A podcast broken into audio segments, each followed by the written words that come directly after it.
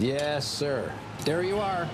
That is a perfect hot pastrami sandwich. Fantastic. The man is a living legend. Look at the menu. At this very delicatessen, they named the sandwich after him.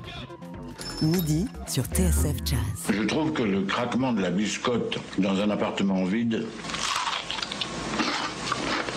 c'est un côté rassurant. Jean-Charles Doucan Daily Express. Il est trompettiste, a partagé la scène avec René Ortreger, John Lewis, Dave Lindman et Rick Margizza. Il a même collaboré avec l'immense producteur Théo Macero.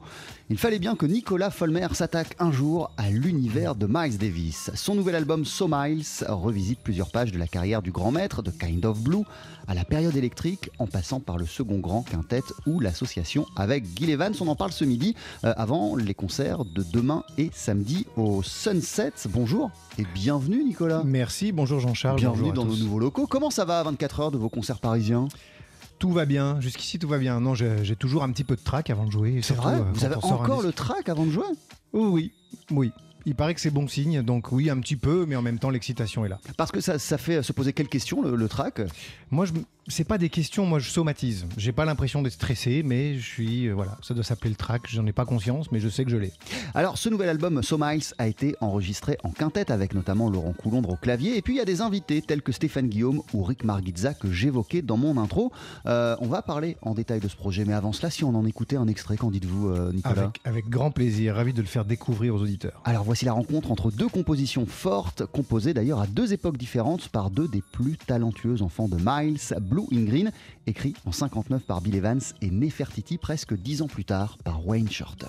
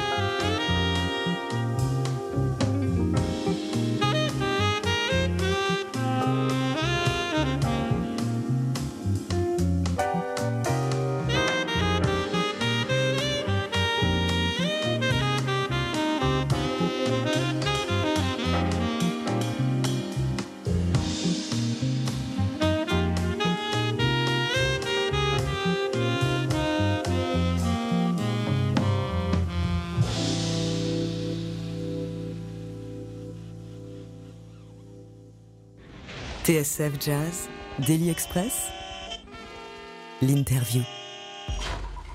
Et on passe notre pause déj en compagnie du trompettiste Nicolas Folmer. Nicolas, vous êtes en concert demain et après-demain à Paris sur la scène du Sunset et ce sera la fête car vous célébrerez la sortie de l'album So Miles dont on vient d'écouter un extrait. Qu'est-ce qui vous a semblé intéressant dans le fait d'associer ces deux morceaux, Blue Green et Nefertiti, qui sont associés à deux périodes totalement différentes de Miles Davis? Le Blue in Green, c'est une pièce euh, de Kind of Blue, ça a été écrit par euh, Bill Evans et Nefertiti a été enregistré et composé près de dix ans plus tard, euh, morceau écrit par euh, Wayne Shorter. Alors pourquoi les associer? Tout le concept du disque était euh, de- d'essayer d'imaginer l'œuvre de Miles Davis comme si vous contempliez une statue en en faisant le tour. Et euh, la phrase n'est pas de moi, l'image non plus, elle est de Mozart. Et j'ai lu un livre une fois sur comment composer Mozart. Voilà, bon, il y a des lettres qu'on a retrouvées.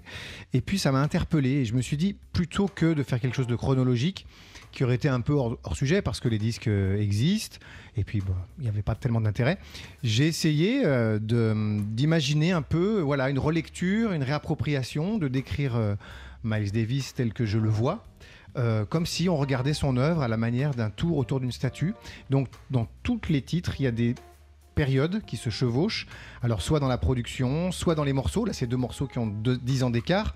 Mais la réalisation euh, ne sonne pas ni comme dans les années 50, ni comme dans les années euh, 60. Il y a même une petite teinte dans la rythmique un peu années 70, peut-être. Et euh, voilà, c'est un peu le concept du disque, de manière à ce qu'il y ait des clins d'œil euh, multitemporels. Voilà. Et comment le voyez-vous justement, Miles Davis? Vous nous disiez euh, à l'instant, Nicolas Folmer, que l'idée du disque, c'était de faire le tour de cette fameuse statue et de nous décrire le Miles Davis que vous voyez. Vous voyez quoi comme Miles, vous? Moi, je vois un directeur artistique très visionnaire. Au-delà euh, du jeu, évidemment, quand, vous apprenez cette musique, vous, travaillez les improvisations de vos prédécesseurs, ça fait partie du jeu. hein. Et euh, au-delà de ça, où effectivement j'ai appris, comme tous les, les jazzman qui, s'y mettent sérieusement, des solos de Miles Davis par cœur. Mais c'était pas ça l'enjeu. C'était surtout de voir le visionnaire, la personne qui avait vraiment un sens de l'esthétique et le talent de rassembler des musiciens, de les amener dans une direction et d'avoir toujours 10 ans d'avance. Moi, c'est ça qui me fascine. Et tous les gens que j'ai eu euh, l'occasion, l'honneur de côtoyer, comme Théo Macero qui était son producteur, ou Dave Liman, ou René Urtreger, euh, tous les gens qui ont joué avec lui ou qui l'ont côtoyé, ou John Lewis, ont été assez unanimes là-dessus. C'est qu'il y avait euh, quelque part une, voilà, c'est les talents dont, dont j'ai parlé. Donc j'ai orienté euh, ce projet autour de, de ces valeurs-là. Les talents euh, dont vous parlez, euh, qui sont les musiciens qui l'ont entouré au fil des années, on en a cité deux, Wayne Shorter et Bill Evans, qui sont des génies du jazz. par ailleurs, il y a, y y y zéro compo de, de- de Miles Davis dans... C'était aussi un challenge parce que c'est vrai que, que Miles pas écrit énormément de musique. Si on compare à Duke Ellington par exemple, il, a, il écrit beaucoup moins de musique. Il y a un thème qu'il n'a pas signé et on est sûr que c'est lui qui l'a écrit, c'est Donnelly. Tout le monde pense que c'est Charlie Parker, non, c'est de Miles Davis. Pour des histoires euh, d'argent qu'il devait à quelqu'un, un dealer plus ou moins, qu'il attendait en bas. Enfin voilà, c'est un peu la légende, mais on sait que c'est carrément Miles qui l'a écrit et tout le monde l'attribue à Charlie Parker. L'inverse est souvent arrivé, à savoir qu'il y a des thèmes qui sont signés Miles Davis et qui, on sait qu'ils sont pas vraiment de lui. Donc voilà, c'était un peu euh, le challenge aussi. Il y a quand même une composition. Oui, de Miles. petite précision, il y a, il y a So What quand même, Voilà. effectivement. Il y a le, alors on joue pas le Alors, thème. ouais, c'est ça. Voilà. Alors, ex- ex- Expliquez-nous de quelle manière vous l'abordez, euh, ce So What, qui est assez surprenant. Alors, So So What, bon, tout le monde connaît So What. Bon, tout le monde connaît ça. Mais de rejouer ça à la énième fois, bon, ça a été fait des centaines de fois. Par contre, le solo, c'est un des rares solos peut-être de l'histoire du jazz où quand on fait écouter ça à quelqu'un qui écoute un peu de jazz, il va vous dire ça me dit quelque chose. C'est quand même rare une improvisation qui devienne aussi populaire qu'un thème, surtout pour un public pas forcément averti. Alors, je me suis dit, c'était peut-être là euh, vraiment euh, l'essence de, ce thème, la manière dont, a joué ce solo magnifique euh, Miles, qui est devenu vraiment un solo d'anthologie. Et on le joue en dub, un petit peu euh, comme si Miles nous parlait des limbes ou de, de- de quelque part de très loin, avec un côté un peu brumeux, un peu Prince of Darkness, euh, que- quelque chose comme ça. quoi. C'est un peu ça le concept de, de cette euh, re- revisite de So What. On va l'écouter d'ici quelques instants, euh, cette relecture de So What. Vous restez à nos côtés, Nicolas Folmer. Vous êtes notre invité ce midi dans Daily Express. On célèbre la sortie de votre nouvel album chez Crystal Records, disque baptisé So Miles. TSF Jazz, Daily Express, l'interview.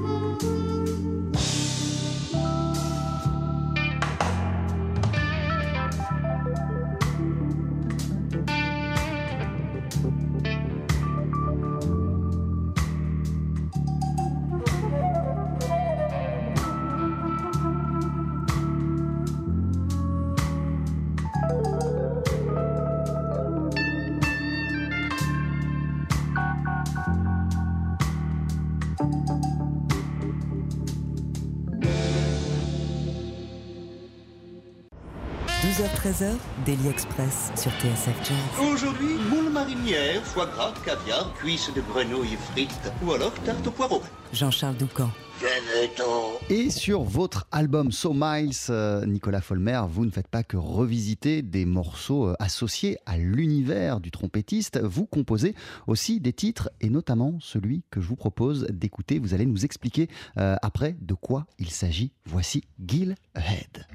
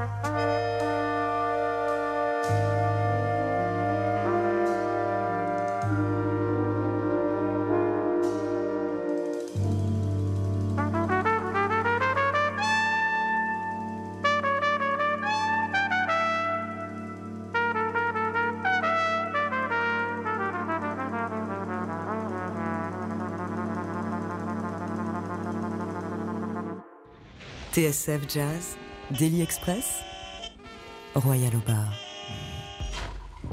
Avec à l'instant Gil Ehed, extrait de votre nouvel album Nicolas Folmer, So Miles. Là encore, on entend des milliards de choses sur ce Gil Ehed. Est-ce que vous pourrez, est-ce que vous pourriez, euh, s'il vous plaît, euh, nous parler de la construction de ce morceau, des clins d'œil euh, auxquels vous faites référence sur ce titre, de tout ce qui vous a euh, habité pour l'écriture et l'enregistrement de ce titre Gil Ehed? Alors, Miles et Gil Evans ont, collaboré pour quatre disques. Le premier s'appelait Miles Ahead. Et Gil Evans, c'était quelqu'un qui écrivait magnifiquement des orchestrations incroyables, qui a vraiment laissé une empreinte, hein, je pense, dans l'histoire du jazz, et, euh, euh, qui se mettait en arrière de Miles, qui était le soliste. Donc là, le, le jeu, le jeu de mots, quoi. Gil Ahead, on va mettre Gil en avance, son écriture en avance. Et euh, l'idée était de m'inspirer de la manière d'orchestrer de Gil avec beaucoup de contrepoints, certaines utilisations de couleurs que bon, moi j'ai eu le plaisir d'étudier parce que ça m'a vraiment passionné. Et puis ça, les, les- les quatre disques qui ont été faits avec Gil Evans, bon, Miles Ahead, Sketch of Spain, euh, Porgy and Porgy and Bess. Bess et Quiet Nights, qui ne devait pas sortir et qui est sorti. Et vraiment, moi, ça m'a beaucoup euh, influencé. Et donc, la base, c'était ça. Après, refaire du Guy Evans avec un faux Miles Davis, ça n'avait pas trop d'intérêt. Donc, euh, bon, j'ai fait déjà une composition originale, ça me semblait déjà être un premier choix. La production de la rythmique pendant l'improvisation, c'est plus de l'ordre d'un titre comme Frelon Brun. Oui, exactement. Vous faites encore Voilà. cohabiter différentes Voilà. périodes de, de Miles Davis. Et Frelon Brun, c'est intéressant parce que c'est une période de transition pour Miles Voilà. qui va petit à petit s'acheminer vers le jazz euh, électrique. Exactement. Et donc la, la rythmique, c'est autour de ce thème-là. Ce que je dis, et, et les musiciens ont été incroyables. C'est Johan Serra à la batterie, Julien Herné à la basse, euh, Olivier Louvel à la guitare, Laurent Coulondre au clavier. En deux secondes, euh, j'aurais dit bon voilà, euh, le début c'est balade un peu Guil et après c'est Frelon. En deux secondes, je crois qu'ils ont dû faire deux prises et encore on n'avait pas fait l'orchestre, donc en, deux secondes ils ont compris. Donc voilà, le concept était là et l'accompagnement de l'orchestre voilà, simule un peu euh, ce que dans la période électrique euh, de Miles, c'était les, les claviers qu'il jouait, avec des petites citations derrière. Alors, est-ce qu'on doit toutes les dire ou laisser euh, à l'auditeur le plaisir de les découvrir? En tout cas, vous êtes amusé euh, dans les Ouais, y citations. a, voilà, dans les citations, c'est, il y, a- y a plein de clins d'œil de, de thèmes. Alors après, bah, c'est, comme quand on va voir un, un dessin animé familial, les parents y voient certaines choses et les enfants voient autre chose. Et ben voilà, euh, si vous êtes euh, doctorant en Miles, vous avez tout vu, si, si- ce qui n'est pas mon cas, hein, mais et puis si vous découvrez, bah, petit à petit, vous, vous allez rentrer dedans progressivement. Il y a plusieurs est- niveaux de lecture dans, Voilà, cette, euh, qui est- dans, dans cet album. Et, et- et le fait de, de- de faire cohabiter plusieurs périodes de Miles, plusieurs Miles, en sachant qu'il avait mille et un visages, Miles Davis, et que sa musique a pris des, des- des- des formes totalement différentes selon les époques, selon les, décennies, euh, ça n'a pas été pour vous aussi une manière de ne pas choisir un Miles plutôt qu'un autre? C'est impossible en fait de, de, de- choisir un Miles Davis. Bah, C'est-à-dire qu'aujourd'hui, euh, en, en 2019, tous les musiciens euh, sont influencés pas forcément par le Miles d'une époque, on ne sépare pas les choses. C'est-à-dire que euh, y a, on, arrive à voir, on a un recul qu'il n'avait pas euh, à son époque, et puis que les gens euh, qui l'ont connu n'avaient peut-être pas. Nous, on a ce recul-là, et moi, je l'envisage dans sa globalité, personnellement. Et je, sais très bien qu'il y a des différences dans les époques, dans la, etc. Mais j'ai pas eu ce problème-là parce que c'est pas de cette manière-là que je l'ai appréhendé. Moi, je suis né, j'ai vraiment commencé à, à m'intéresser au jazz très peu de temps avant qu'il décède. Donc finalement, le rapport que j'ai à Miles est un rapport qui a été beaucoup moins dans l'actualité que la génération avant la mienne, qui a vécu avec lui ces périodes-là. Donc moi, ce problème de, rassembler des périodes, je l'ai pas trop mal vécu, même si j'en avais confiance. Mais, mais du coup, de quelle manière euh, et euh, à quel moment Miles Davis est-il entré dans votre, dans votre vie, euh, Nicolas Folmer? Même si, évidemment, lorsqu'on est musicien de jazz, on est forcément, d'une manière directe ou indirecte, influencé par Miles Davis. Et d'autant plus quand on est trompettiste. À, l'adolescence, je me rappelle, j'ai emprunté à la médiathèque euh, de mon conservatoire un disque de Miles, bah, Nefertiti. Et, euh, et puis, bon, ça m'avait interpellé. Je dois dire, au départ, j'ai j'ai eu du mal à rentrer dedans, pour être tout à fait honnête. C'est comme le vin, au début, euh, quand on est débutant, on n'apprécie pas forcément. Puis avec le temps, bah, on découvre le premier, la première bouche, etc. Ah, au nez, bah, je te dis à ça. Et puis finalement, il y a des gens, rien qu'en regardant le verre, ils vous disent d'où le, vin- d'où le vin vient. Bon, rien qu'en regardant la pochette, je peux pas encore dire ce qu'il y a dans le disque, mais j'y travaille. En tout cas, euh, voilà, j'ai mis du temps à, à rentrer dedans. Après, je suis arrivé à Paris et puis euh, le premier soir où je suis sorti euh, en club, moi j'ai grandi à Albertville et où il y a un festival de jazz maintenant. Ouais. Et je, je suis sorti rue des Lombards. Et euh, il y avait une soirée Miles, donc euh, au Sunset, c'était euh, les, frères Belmondo qui jouaient le deuxième quintet. Au Baiser Salé, c'était Stefano Di Battista, Flavio Boltro qui jouaient la période électrique. Et au Duc des Lombards, c'était Éric Lelanne. Et c'est ma première sortie à Paris, c'était ça. Et moi, j'avais 17 ans, quoi. Donc, euh, ça m'a fait un. Voilà, j'ai pris un coup de poing et je me suis fait incroyable. Et en même temps, belle photographie du- de ce Ah oui. qu'était de, Ah, de ce à l'époque le, le jazz Là- parisien. Voilà, là, là, je- les, les trois trompettistes euh, qu'on aime, que, que tout le monde connaît. Et puis vraiment, ça m'a, je suis rentré dedans là, et puis voilà, petit à petit, j'ai rencontré Laurent Cuny, qui avait collaboré avec Guy Lévance, qui a fait plusieurs disques, qui a fait un bouquin sur Miles, qui m'a fait découvrir beaucoup de choses. Et puis en 2001, j'ai eu la chance d'être produit, enfin pas dans un groupe dans lequel je jouais qui s'appelait No Jazz. On a passé une semaine à New York pour, et on a été produit par Théo Macero. Ça, c'est totalement dingue comme rencontre et comme euh, Ah oui. expérience. Théo Macero, qui est, qui est plus qu'un producteur, c'est l'architecte de Oui. plusieurs albums essentiels euh, de Miles in Silent Way, pour ne citer que lui. Ah, une Silent Way, il a fait beaucoup parce que Miles arrivait, il n'y avait pas assez de musique pour faire le disque, donc après il y a eu beaucoup de montage. On a passé une semaine, alors pour vous situer le contexte, c'était en septembre 2001, juste avant les événements, on est rentré le 9 à Paris. C'était très particulier comme euh, période, moi j'ai adoré hein, cette période, et on était toute la journée en, studio avec lui, avec le groupe No Jazz, hein. c'était pas moi personnellement, c'était vraiment un projet de groupe qu'il avait aimé, et c'est un groupe qui existe toujours, dont je ne fais plus partie, mais qui existe toujours. Et, euh, vraiment, moi, je lui ai posé des milliards de questions, puis j'avais envie de savoir, quoi. Donc, j'ai eu vraiment une relation très sympa avec lui. Et puis un jour, il s'est mis en colère parce que euh, tous les soirs, je, regarde le journal, et puis on était dans, le village, et je vois Winton Marsalis une semaine au village Vanguard. Bon. On sortait du studio à 7h30, à 8h moins le quart, j'étais au premier rang au village Vanguard toute la semaine. Sauf qu'il l'a appris, et je sais pas, ça lui, a, lui a pas plu du tout. Et moi, j'ai assumé. J'ai dit, bah non, moi j'ai envie d'aller écouter euh, Winton Marsalis. euh, j'ai- voilà, j'ai envie d'y aller, j'y vais. Et, à partir de ce moment-là, il a changé et il m'a bien aimé. Enfin, il a, il a senti que bon, je, je me laissais pas faire. Et puis après, il m'a dit voilà qu'ils avaient des rapports euh, un peu comme ça, un peu tendus de pouvoir et, en même temps très chaleureux.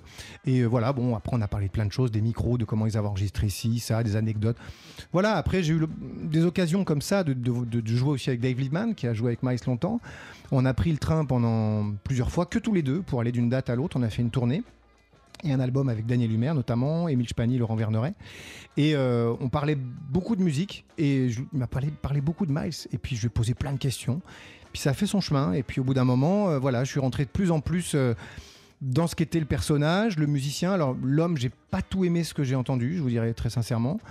Mais on n'est pas là pour ça, on est là pour voir l'œuvre et puis euh, pour travailler sur l'œuvre. C'est ce que j'ai essayé de faire, de séparer le bonhomme que bon, j'ai pas connu finalement, et puis vraiment l'artiste. Et, et c'est autour de ça que j'ai essayé de- d'échafauder ce projet. Et euh, à partir de l'esprit de Miles et non pas du Miles Davis à la lettre. C'était pas du tout l'idée de ce, de ce projet. Voilà, encore une fois, moi ce que j'essaye de faire, c'est, ce n'est pas de jouer comme Miles, ça n'aurait pas d'intérêt. Même si c'est intéressant, si vous nous écoutez, que vous voulez apprendre cette musique-là et la jouer, il faut forcément euh, faire comme si vous voulez devenir peintre, il faut recopier des tableaux de maître. Il y a un moment, il faut y passer. Et c'est d'ailleurs très intéressant. Mais après, il faut vous en émanciper. Donc le but n'était pas de jouer comme Miles. Je pense que dans les extraits qu'on, a écoutés, bah, vous voyez bien que j'essaye pas de le singer. Ce serait de mauvais goût. Et puis surtout, c'est, l'esprit qui nous reste. Qu'est-ce qui nous reste à travers les âges?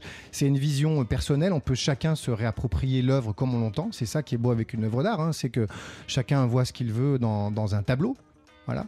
Euh, on l'appelait le Picasso du jazz, hein, d'ailleurs. Moi, je suis très fan de Dali. Bon, Picasso évidemment, mais Dali. Et Dali, je suis allé il y a peu de temps à Figueras pour justement visiter son musée. Et chacun peut voir beaucoup de choses dans son œuvre. Et au plus vous avez la culture de la peinture, et au plus vous voyez de choses.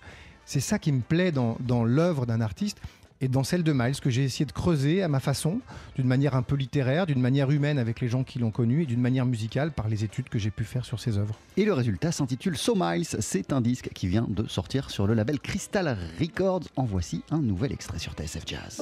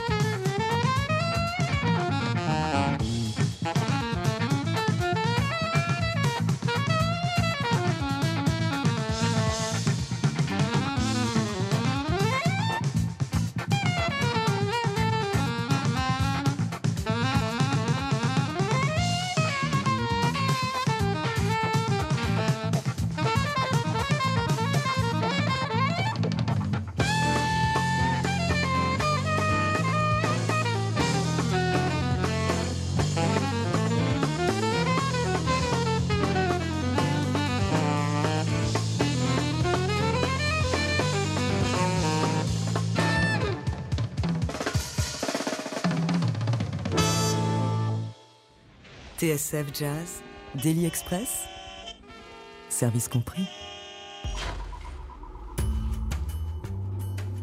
Human Nature que vous reprenez sur votre nouvel album Nicolas Folmer So Miles. C'est sorti chez Crystal Records. Vous êtes en concert demain et après-demain, vendredi et samedi au Sunset à Paris pour présenter ce répertoire. Ce répertoire qui est d'ailleurs né sur scène, il me semble, au départ. Absolument, c'était une commande du festival de jazz de Cavalère. Donc c'est le festival qui vous a proposé euh, une carte blanche autour de Miles. Voilà, mais on n'a pas joué ce qu'il y a sur le disque. Après, il y a eu un an, un an et demi de travail. On a posé des jalons et puis après, ça, ça a porté ses fruits petit à petit. Human Nature, voulais le faire. C'est vraiment un morceau euh, qui qui m'a vraiment fait basculer quoi. La, le concert de Paris live qu'on peut trouver partout hein, sur YouTube euh, avec le solo notamment de Kenny Garrett euh, qui est vraiment euh, d'anthologie, c'était génial.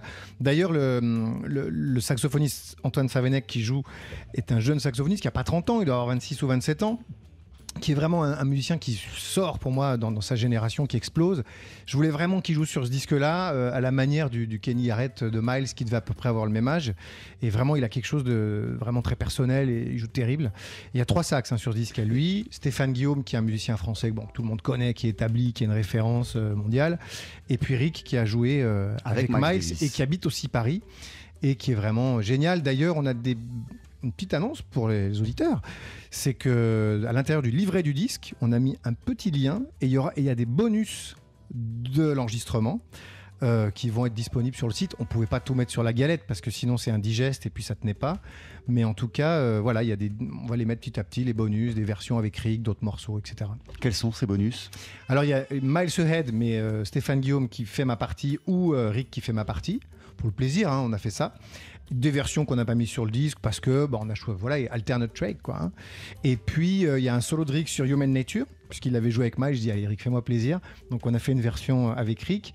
Il y a une version avec Stéphane Guillaume aussi. Voilà il y a, y a des petites surprises et, et, voilà. Et pourquoi recourir à trois saxophonistes différents Nicolas Folmer? Pourquoi vous teniez absolument à faire appel à, à, ces, à, à trois saxophonistes différents? Bah, moi je marche au, au cœur et euh, donc Antoine vraiment c'est le coup de cœur comme a dû avoir Miles à un moment avec Kenny Garrett quoi. Donc moi je me suis projeté et naturellement c'est aller vers Antoine. Et euh, après, euh, Stéphane Guillaume, c'est vraiment quelqu'un que j'adore. On se connaît depuis 30 ans. Et euh, c'était déjà un, surdoué quand on avait 15 ans. Bon, je vous raconterai ça une autre fois, mais c'est quel, quelqu'un d'incroyable. Et j'avais vraiment envie qu'il soit présent pour les séances parce que termes de direction artistique, je sais pas, il m'amène quelque chose à chaque fois. Il joue terrible, mais ça va plus loin que ça. Et puis Rick, parce que bon, il a joué déjà avec Miles, il est vraiment établi ici. C'est quelqu'un que vous recevez des fois à la radio, qui est d'une gentillesse, une générosité, qui a vraiment un recul. Et euh, dans cette entreprise que, que, que j'ai souhaité effectuer, j'avais besoin de partenaires qui m'aident à réfléchir, à prendre des décisions. Et c'est une des raisons pour lesquelles il y a ces trois saxophonistes.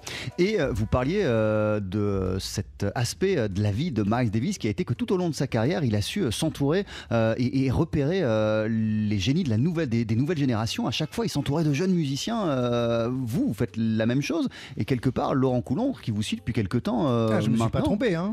Vous n'êtes pas trompé. Ah, au moins, ah oui, là, je me suis pas trompé. Qu'est-ce qui vous a fait sentir le potentiel de Laurent Coulon Alors, Laurent, Et à quel point il continue à vous, à, à vous bluffer Bah, moi, je pense qu'il va toujours me bluffer parce qu'il est, il est surprenant, il évolue tout le temps et euh, très très créatif. Je l'ai rencontré en 2012, il faisait un concours au Mont-Saint-Michel. Donc moi j'étais euh, parrain du- de l'édition du festival et président du jury, ce, qui est une tâche compliquée parce que vous avez des musiciens qui arrivent, ils jouent tous très bien et vous devez dire qui a gagné. C'est vraiment pas facile, je vous assure. Je reconnais quand même que Laurent sortait largement du lot. J'ai pris son numéro et puis on a fait les deux derniers albums, Ornitonki 1 et Ornitonki Experience. Et cet album-là, c'est vraiment un grand, grand musicien. Je suis très content de, le compter euh, parmi euh, mes amis musiciens. Euh, Nicolas Folmer, on a vu depuis le début de cette émission que tout au long de votre carrière, vous avez croisé la route de proches de Miles Davis. Il y en a un qu'on n'a pas cité, c'est John Lewis que vous avez rencontré lorsque vous étiez tout jeune. Alors John Lewis, effectivement, j'ai une histoire particulière, c'est qu'en en 98, ça ne rajeunit pas Jean-Charles, hein, je jouais dans l'orchestre euh, national de jazz qui était dirigé par Didier Levalet, et on avait joué un répertoire sur le fameux concert de 1948 de Dizzy Gillespie à euh, Playel qui avait été incroyable parce que les gens n'avaient pas eu de jazz pendant la guerre et ils étaient passés euh, au hot club, du hot club euh, au bebop et à ce big band délirant hein, qui était absolument incroyable. Et euh, donc l'idée c'était de refaire ce concert-là et moi j'avais été choisi pour jouer la partie de soliste de Dizzy Gillespie et John Lewis avait été invité, il avait amené les partitions originales de l'époque. On avait répété avec lui pendant trois jours. partitions originales de l'époque. Ah oui, c'était génial d'avoir ça. Bah hein. ouais, carrément. Donc on a voilà, on a répété ça. Moi j'étais soliste à côté de lui. Je me rappelle, on a joué sans retour, sans micro, au théâtre des Champs-Élysées. Et je peux vous dire que c'est physique quand même. hein. On a, c'était, mais c'était une expérience géniale. Bon, moi j'étais tout jeune. Je, je pense que je réalisais pas vraiment. Et finalement, c'est ce qui m'a sauvé. Parce que c'était aujourd'hui, c'est quand même, ce serait une pression énorme. Et, euh, et après, donc avec John Lewis, qui était vraiment quelqu'un de très charmant, très cultivé, qui adorait la France, qui connaissait très bien les vins d'ailleurs, et euh, qui m'a dit écoute, quand tu viens à New York, appelle-moi et on, se verra et puis on pourra jouer ensemble. Bon, euh, bon, ok, super. J'étais là. Et il se trouve que je, je pars à New York quelques semaines après en vacances. Je l'appelle, je laisse un message sur le répondeur. J'étais avec Vincent Bourgex, le pianiste. Je dis aide-moi l'anglais. Bon, à l'époque, j'étais pas très à l'aise. Et puis je me dis mais il va jamais me rappeler. Il me fait tu verras à New York, les gens ils rappellent. Et Il a rappelé. Vincent Bourgex a eu raison. John Lewis a rappelé chez Vincent Bourgex, il n'y avait pas les portables. Il m'a laissé un message, rendez-vous, machin, truc. J'ai passé l'après-midi avec lui, chez lui. On a discuté. À l'époque, il voulait euh, peut-être faire un quintet. Puis bon, après, la, la- la vie en a décidé autrement. Malheureusement, il, il est parti. Mais on a passé une après-midi à discuter euh, de plein de choses, de, sa- vie de jeune musicien. Il y avait, quelque chose de, très touchant dans, son plaisir de transmettre et de parler à un jeune musicien. C'était, c'est, un, peu gravé. Je me rappelle qu'il nous avait fait, il avait fait à manger. Et puis le soir, j'étais allé voir euh, l'orchestre de Chicago, Carnegie Hall. M'avait accompagné jusqu'au taxi. Vous prenez soin de lui. C'était vraiment, c'était voilà, vraiment un, un grand monsieur et un, et un- un- un- voilà. Moi, je vois le jazz comme ça. Il y a un côté très famille qui me plaît et bienveillant intergénérationnel. Ouais, c'est ça, une bienveillance entre les Ouais. générations. Ça, il faut que ça reste. Ça. Il faut se battre pour que ça reste. C'est vraiment ce qu'il y a de plus beau. Euh, une dernière question, Nicolas Folmer. euh, Il y a une reprise de, de Daft Punk sur l'album Get Lucky. Oui, absolument. Il n'est pas interdit de fantasmer. Bien sûr. Alors, quel, est- quel- quel est- quel- quel lien vous faites entre Get Lucky, entre les Daft Punk et Miles Davis? Essayons d'imaginer ce qu'aurait joué euh, Miles en 2019, vers quelle esthétique il serait allé, vers quels artistes. À la fin de sa vie, il n'écrivait pratiquement plus de musique et euh, il reprenait des tubes de la pop. Bon, il a, il a pris Human Nature, mais pas seulement.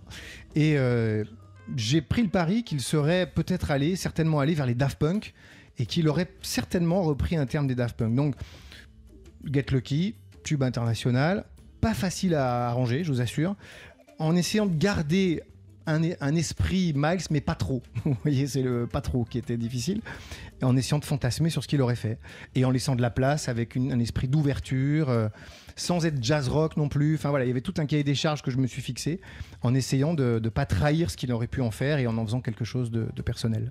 L'album s'appelle So Miles. Il est sorti chez Crystal Records. Mille merci Nicolas Folmer d'être Merci, passé nous voir dans Daily Express. Merci beaucoup, c'est toujours un plaisir. Merci. Bon concert au pluriel puisque vous êtes demain et samedi sur la scène du Sunset à Paris. Il me semble d'ailleurs qu'il y a deux concerts euh, le samedi, soir. Pour, oui, pour qu'on ait le plus de monde qui vienne nous voir possible et partager ça avec le plus grand nombre. On a deux concerts, on en a un à 19h et un à 21h30. Voilà, rendez-vous est pris au Sunset. Vous célébrerez la sortie de So Miles, votre nouvel album. À très bientôt. Merci Jean-Charles.